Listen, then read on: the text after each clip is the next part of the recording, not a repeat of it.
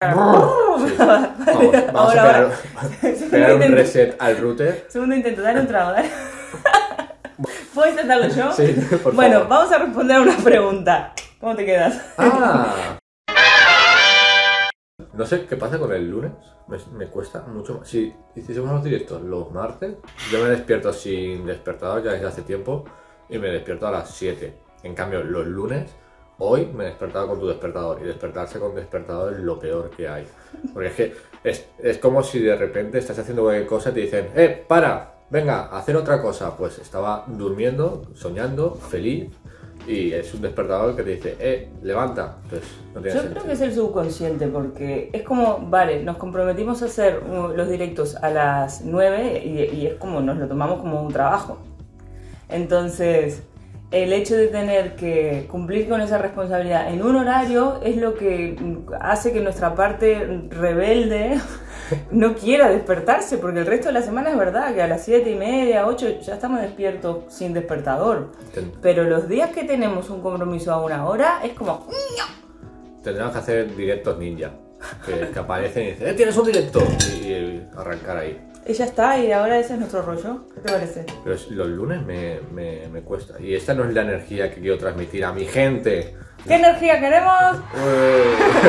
Eh, eh. Bueno, ¿podemos contar nuestro pequeño secreto de esta mañana? ¿El primero o el segundo? Ay, vamos a decirlo al mismo tiempo. Nos pusimos gotitas en los ojos porque es verdad que nos estamos viendo en los directos con una cara. Ya Eh, una amiga me preguntó un día, ay, ¿qué te pasa? Te veo triste. Y yo estaba, estaba re dormida. Pero si me estoy viendo y estoy con los mismos ojos, si hay como una línea. De hecho, te has dejado un poco de almohada aquí. Sí, Espera. tengo una almohada en la cara. Vamos a dejar de llorar. Sí, dejemos de Y llorar vamos ya. a ir con el tema principal de hoy. Es un tema que también me motivó para escribir la newsletter que mando los domingos. Eh, de hecho, si alguno está suscrito a la newsletter, le va a sonar un poco lo que vamos a hablar hoy. Y es el tema de cómo organizarse para conseguir objetivos a largo plazo.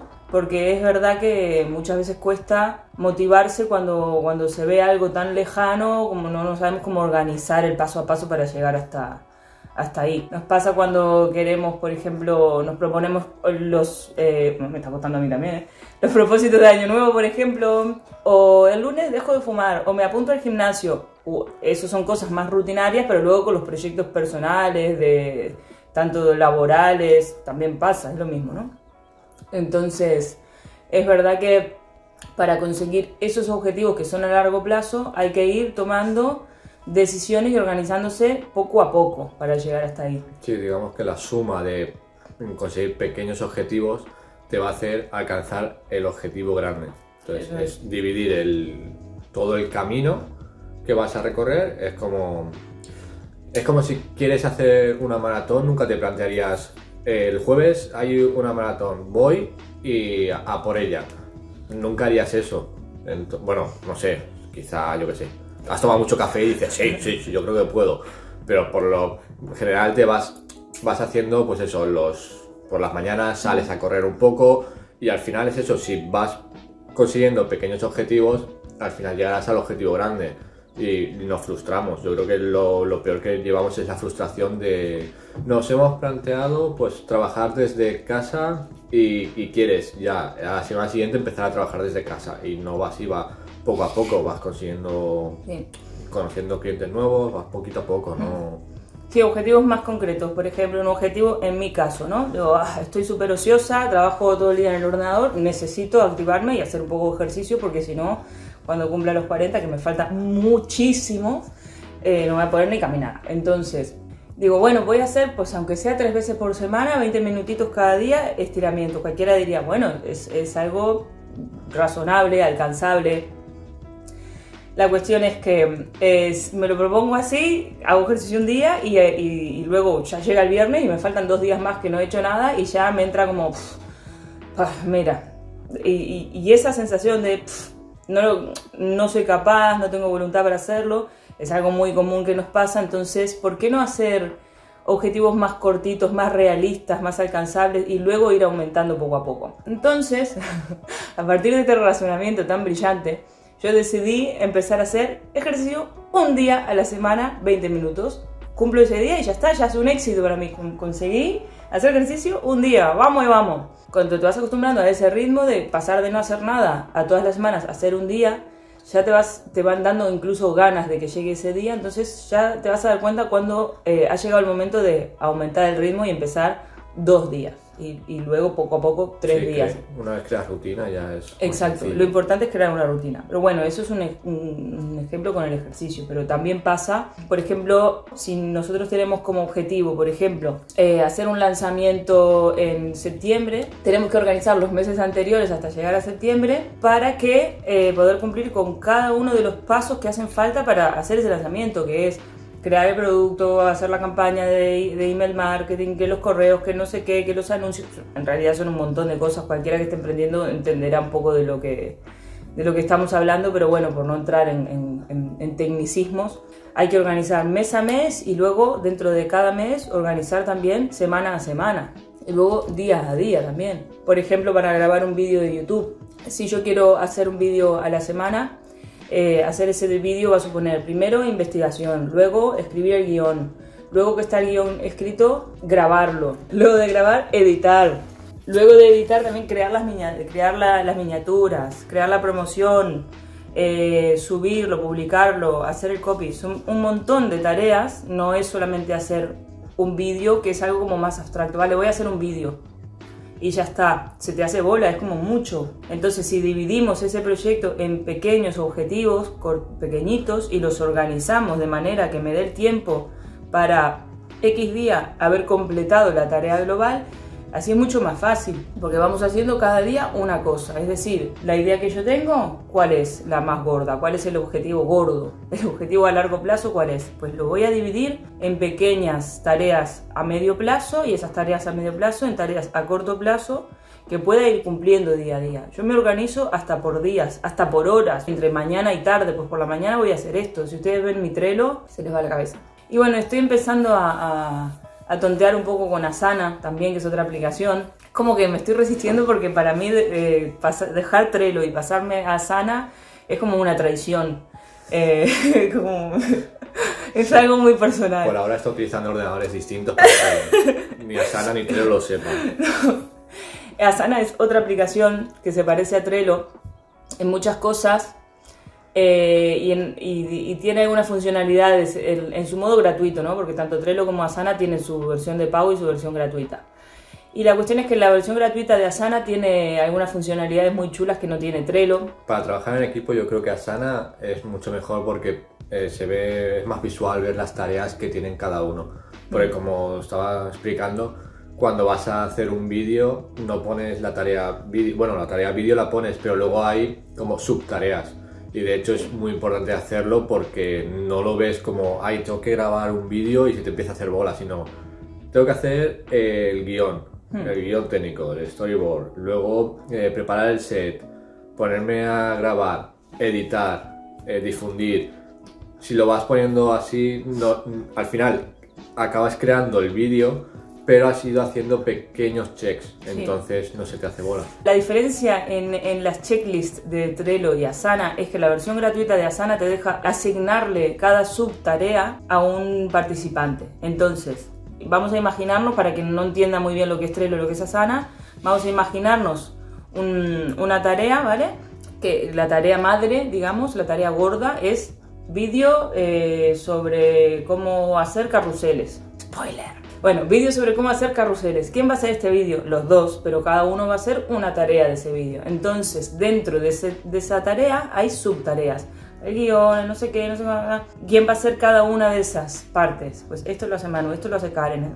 Y eso es algo que Trello en su versión gratuita no tiene y, que es el único motivo por el cual me ha obligado un poco a, empezar a, a simpatizar un poco más con Asana es que la, parte de asignación de tareas en Asana es mucho más visual, sobre todo para trabajar en equipo. Si no trabajas en equipo, simplemente quieres organizar tu trabajo o trabajas de forma solo, mm. único eh, Trello está, es muy bien, es muy sencillo, no tiene tantas pestañas, ni... pero para trabajar en equipo mucho mejor Asana y seguramente hagamos el trasvase. Sí, y, yo seguía defendiendo Trello porque pensaba, bueno, pero es que Trello tiene los tableros y a nosotros nos gusta crear estas listas que alguna vez hemos comentado de trabajo para hacer, trabajo en proceso, trabajo en espera cuando se le asigna a otra persona y luego el trabajo hecho, que son como pequeñas columnas en las que podemos ir moviendo las listas, las tareas, con, las tareas como, como etiquetas. ¿Saben qué? Con Asana también se puede hacer.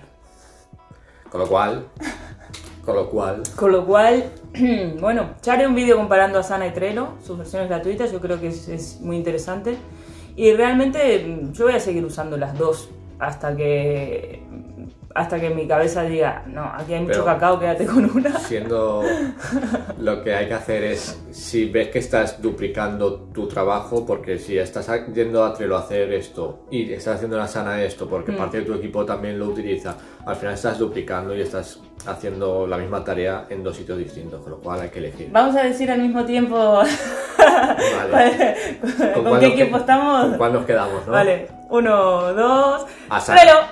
Y creo que tiene todas papeletas para ganar. Haré una votación. Entonces, Trello yo lo, lo sigo usando como, como archivo para meter ahí lo que es información, como incubadora, pero luego lo que son tareas para hacer y calendario de redes sociales y todo eso, Asana es ideal porque además puedes hacer una tarea madre y de ahí las subtareas siempre van a estar conectadas con la tarea creada. Es decir, volvemos al ejemplo del vídeo.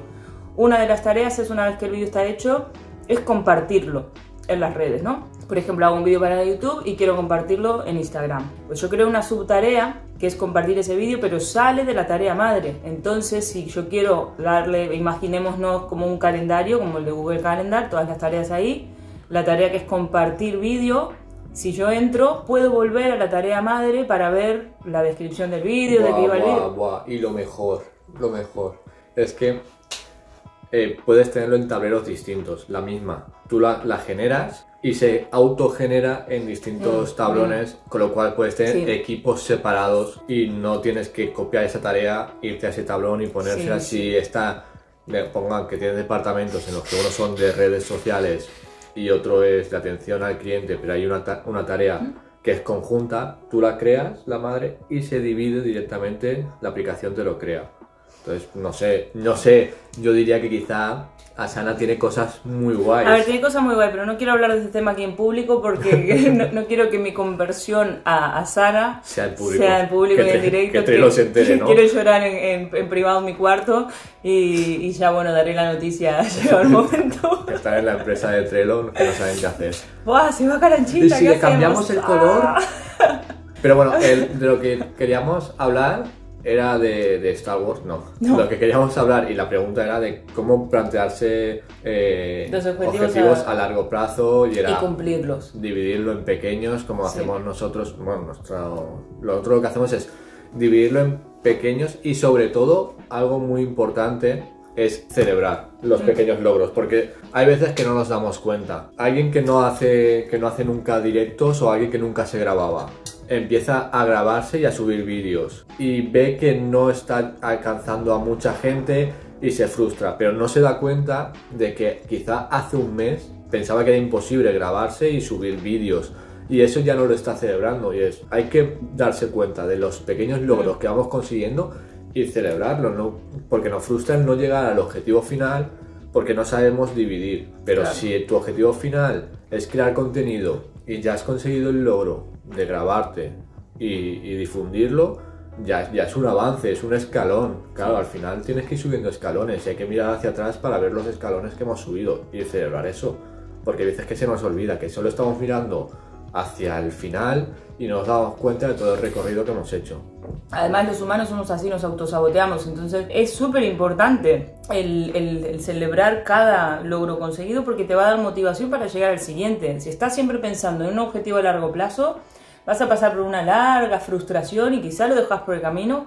Y sin embargo, si te vas, si te vas planteando pequeñas cositas y cada semana sentarte y decir, Buah, pues esta semana conseguí hacer esto, no centrarte en las cosas que no pudiste hacer, que además si te pones con Asana o con Trello, te vas a resultar mucho más fácil conseguir todo eso porque lo vas a tener organizado y vas a tener que cumplir con, un horario para conseguir cada cosa, ¿no? Que no es lo mismo que tener un cacao en tu cabeza de, de tareas y a ver cómo las hago.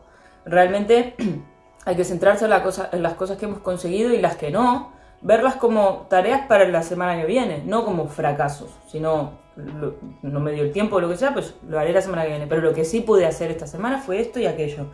No solamente centrarse en tareas cumplidas, sino en logros conseguidos, verlo de esa manera, como, vale, conseguí hacer esto, bien, lo puedo celebrar, aunque sea tomándome una cerveza o viendo una peli o desconectando. cada uno celebrará a su manera. nuestra forma de celebrar es estar seis horas jugando a Minecraft o a los autitos. Y quizá también un pequeño diario de bitácora de, todo el viaje que estás recorriendo, de dejarte apuntado, pero no es lo mismo. El, lo ves ah, quizá como algo que has conseguido, algo muy guay, y, y con el tiempo se va difundiendo, se va diluyendo. se va perdiendo y no lo ves igual. Entonces, plasmar en una hoja, sea de forma artesana o digital, las sensaciones que estás teniendo en ese momento para darte cuenta de que fue un gran logro. Que aunque ahora te parezca normal que te puedes grabar y puedes hacer un montón de vídeos y estás haciendo dos vídeos a la semana, el hecho de ese momento que dijiste, ostras, es que no podía ni siquiera ponerme delante de la cámara y ahora ya lo consigo, o mm. lo que sea. O mira, antes no lanzaba una piedra hasta 5 metros y ahora estoy lanzando a 10 metros porque es un objetivo muy raro que tiene ese tipo, es lanzar una piedra muy lejos. Cada uno tiene sus movidas. Y luego algo que eh, pusiste en la newsletter que me gustó fue tu historia de, de conseguir nadar. Claro, para mí realmente esta mentalidad de, plantearse objetivos que te puedan parecer quizá mm, poco, poco viables, bueno, no, no sé si poco viables, pero difíciles, digamos, ¿no? Que mucha gente eh, no se plantea objetivos porque piensa que pueden ser difíciles. Es una mentalidad que se construye. En mi caso, por ejemplo, ha sido una sucesión de distintas pequeñas decisiones que me han ido eh, ayudando a crecer como persona y a ganar esa confianza para ver que puedo conseguir lo que me propongo. Y de hecho, eh, eh, no sé si ha sido gracias a eso, pero yo puedo ver que mi principal virtud, que eso está bueno también, darte cuenta de las cosas buenas que tenés, ¿no? Y no, y no voy en plan de poco humilde, sino que yo sé claramente que una de mis principales virtudes, y estoy súper contenta de eso, es la fuerza de voluntad que tengo. Yo si digo, voy a hacer esto, lo hago, y punto, así me lleve el tiempo que sea. Entonces, eso ha sido también gracias a las decisiones que he tomado que me han hecho, eso me han ayudado, me han motivado para seguir. Y, y todo empezó, bueno, no sé cuándo empezaría, pero por ejemplo el decir dejar de fumar. Yo cuando era adolescente, pues como mucha gente mm, fumaba, hasta que un día dije, no fumo más y lo dejé es verdad que hay gente que le, lleva más tiempo, ¿no? Cada uno, pues bueno, es un ejemplo, no, no fue lo que me marcó, pero sin embargo el objetivo de, aprender a nadar es algo que eh, la mayoría de la gente aprende cuando son niños y, es una idea que tenemos que... No, si ya es demasiado tarde para aprender a nadar con 30 años. Yo tenía 29, 29 30, casi 30 años. Y claro, eh, plantearse aprender a nadar con casi 30 años no mucha gente lo hace porque siente que es demasiado tarde, que eso es algo que se hace cuando sos un niño y que ya está, que se te pasó el arroz, ¿no? que es una frase de la que ya hablaremos un día que tampoco... Pero bueno, a mí me encantaba ir a las calas, las calas son como, no sé... Eh, playas de piedra. Playas de piedra, así, las que puedes bucear y, bucear con snorkel, ¿vale? Con las gafitas. Y a mí siempre me, siempre me gustó, nunca tuve miedo al, al, agua, pero no sabía nadar. Entonces sí que me daba miedo pues, ahogarme, ¿no? Pero no dejaba de meterme al agua porque, por no saber nadar. Hasta que un día eh, dije, mira, tengo que aprender a nadar porque estoy cansada de quedarme en la orilla con, con, las mochilas cuando mis amigos se iban hasta la otra isla nadando todos juntos y yo, mmm, puedo ir hasta la orillita, pero no, digo, tengo que aprender a nadar. ¿Y qué hice? Fui y me apunté a la piscina con, con instructor y en unos meses, en seis meses aprendí a nadar y luego seguí yendo por mi cuenta, ya sin instructor, pero seguí haciendo los mismos ejercicios que hacía con él eh, por libre, a, natación libre, y aprendí a nadar. Y, para mí eso, y además recuerdo el primer día que fui a nadar, salí súper mareada, casi me desmayo, porque claro, el tema de la respiración, todo eso era lo que peor llevaba. Y era como, ¡buah! O sea, no lo voy a conseguir, porque realmente, aunque te diga, tienes que, no tienes que tener esa mentalidad, eso es imposible de controlar, o sea, la tienes porque es un miedo, ¿vale? Es, el, el, miedo al fracaso, es algo que llevamos dentro y se trabaja pero no puedes evitar que te venga ese pensamiento. Lo que hay que hacer es ver cómo gestionamos ese pensamiento, que ese pensamiento se quede ahí, o sea, que sea simplemente, eh, bueno, es esta sensación de peligro, de miedo, que me ha hecho sentirme así, pero ya está, que no trascienda, voy a, voy a seguir. Voy a seguir porque que, está el instructor, no me va a dejar ahogarme. ¿Te imaginas? Al principio no. claro. Y al final lo conseguí. Y, haber conseguido eso fue como... Me, vine, y bueno, y antes de eso también me fui de intercambio a Corea del Sur que cuando, eh, cuando, estaba estudiando en la universidad, cuando le dije a mi familia, me quiero ir a Corea, todos, pero imagínate, Corea del Sur, ah, que las bombas, que... O bueno, lo que sea, ¿no? Entonces yo dije, no, sí, me quiero ir a Corea del Sur, me quiero ir a Corea del Sur. Y un año antes de irme a Corea del Sur me puse a estudiar coreano por mi cuenta, porque acá en Valencia no habían clases de coreano, habían un profesor particular que era carísimo. Así que me puse a estudiar por mi cuenta y conseguí un nivel muy, muy básico, pero que, claro, tampoco que voy a pretender en un año justamente ahí es donde entra lo de los objetivos realistas. Mi intención era aprender por lo menos a leer y, entender lo que estoy leyendo, porque es otro alfabeto, y bueno, poco más. Y me estoy enrollando muchísimo. Pero bueno, cuestión, por resumir, ya hablaré de Corea otro día si quieren, que podría hacer 20 directos sobre Corea.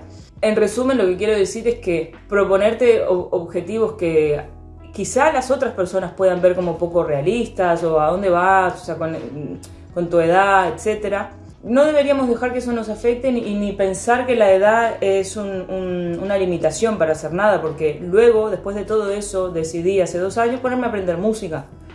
Y estoy yendo hace dos años a, la escuela de música para adultos y seguramente vaya al conservatorio, aunque sean 10 años estudiar. Mi objetivo no es, en este caso, vivir de la música, ya veremos de aquí a allá. Eh, realmente es algo que siempre quise hacer, siempre me gustó y, por prejuicios también de la sociedad de qué vas a vivir de la música, al final estudié Bellas Artes, que le llamamos Bellas Hambres, porque es un poco más de lo mismo. ¿Qué vas a vivir del arte?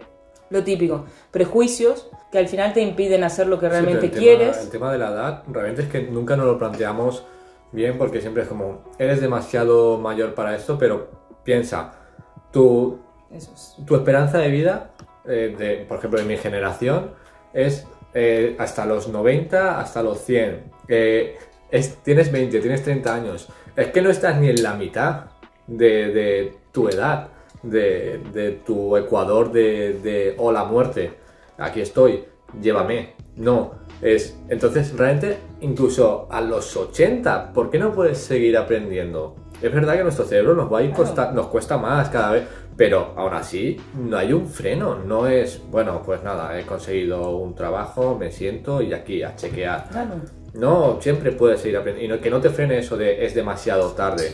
Nunca es demasiado tarde. Hasta el día antes de, de tu muerte puedes seguir haciendo cosas. Es verdad que deja las cosas hechas, como haz la cama y frega los platos porque está feo que te mueras y haya otro, porque eso es un marrón y, para, y sobre todo si con 90 años tienes compañeros de piso, pues que el último día al menos, chicos, que hablen bien de ti, ¿no? No, sería lo mínimo. Pero bueno, es verdad que a, mí me gusta mucho este concepto que está diciendo Manu, muy, muy bien Manuel, un concepto muy...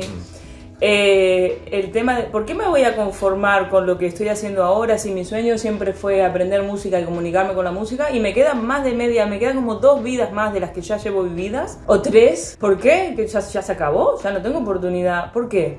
Y ahí es donde entra lo de los objetivos a largo plazo eh, y por qué nos frustra tanto alcanzarlos, porque no son realistas. Hay que tener un objetivo a largo plazo, pero hay que luchar por los objetivos que están más a corto plazo. Para mí, con la música es, pues cada cosa nueva que aprendo, para mí ya es un logro conseguido y ya lo celebro.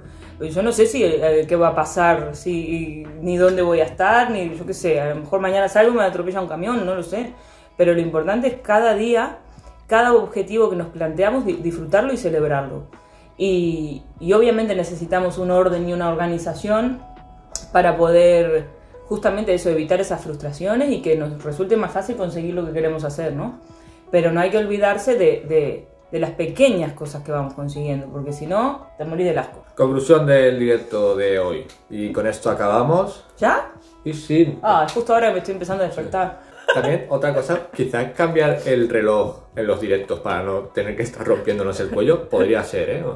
Tenemos que, que ver si podemos con ingeniería hacerlo. Las conclusiones no te salpes con lo que estás haciendo. Si vas a plantearte un objetivo a largo plazo o un objetivo que veas que tienes clarísimo, divídelo en pequeños objetivos que puedas alcanzar, celebrarlo, tener un diario de bitácora de, mira, hoy hemos conseguido esto, a tope con esto. Y, y plasma las sensaciones que has tenido en ese momento. Y se nos ha olvidado decir una cosa súper importante, que es sobre los animes y los mangas. Ah, Eh, claro. y sobre la y sobre realmente es una, una cuestión cultural a, ver, ¿a, a dónde quiere ir esta con esto ahora no no pero bueno si han visto algún anime o algún manga son- o Goku directamente que seguro todo el mundo conoce a Goku las secuencias de entrenamiento que nos muestran en, en los animes y en los mangas realmente están capítulos y capítulos entrenándose y, cuan- y, y lo dejan porque no lo van a conseguir y es muy difícil y, y se arrepienten y no sé qué y es como un drama hasta que al final consiguen llegar a su objetivo, pero cada día han ido poco a poco llevando una cajita de leche por ya es- Bueno, son, larguísimos los, los entrenamientos que nos muestran, a, diferen- a diferencia de, de en Occidente. Por eso que también es algo cu- cultural el tema del esfuerzo y todo esto. Sí, que el fracasar lo cuentan como algo bueno. Como te has caído tantas veces, te has hecho tanto, tan fuerte. Claro. Te has caído cinco veces, pues cinco veces Más fuerte. Más fuerte. Uf, gracias por acabar la frase porque me estaba dando. Es nuestro rollo. estaba- mi cerebro estaba a tope. Pero que me encanta eso, ah, me emociono solo de pensar en las secuencias de, de- de entrenamiento. Es que es, así es como debería ser la vida y, y, y esto me lleva también a los videojuegos, de que cuando mueres te dan la opción de, de volver a intentarlo. Y tú lo sigues intentando, lo sigues intentando hasta que te pasaste la pantalla y te diste vuelta al Mario y vamos arriba. ¿no? Y con esto nos despedimos. Muchas gracias. Eh, eh, ha sido un placer como siempre. Nos ha animado el lunes porque si veis el directo desde el inicio al- después cuando lo editemos vais a ver que el arranque ha sido lo peor que hemos tenido en mucho tiempo. Sí, muchas gracias a los que están ahí desde las 9 ahí apoyando. Pa. y los que llegaron tarde, no se preocupen que más tarde los, los subimos sin, sin las caras de... Saludo desde Uruguay. Oh, Nos vamos. ¿Qué estás haciendo hasta ahora? Es muy temprano. Claro, ¿no? Pa. Bueno. El mérito se lo llevó. Sales y sales. Nosotros, nosotros salimos también. Chao, Bueno. muchas gracias. Nos vemos. Besotes. Chao. Chaito.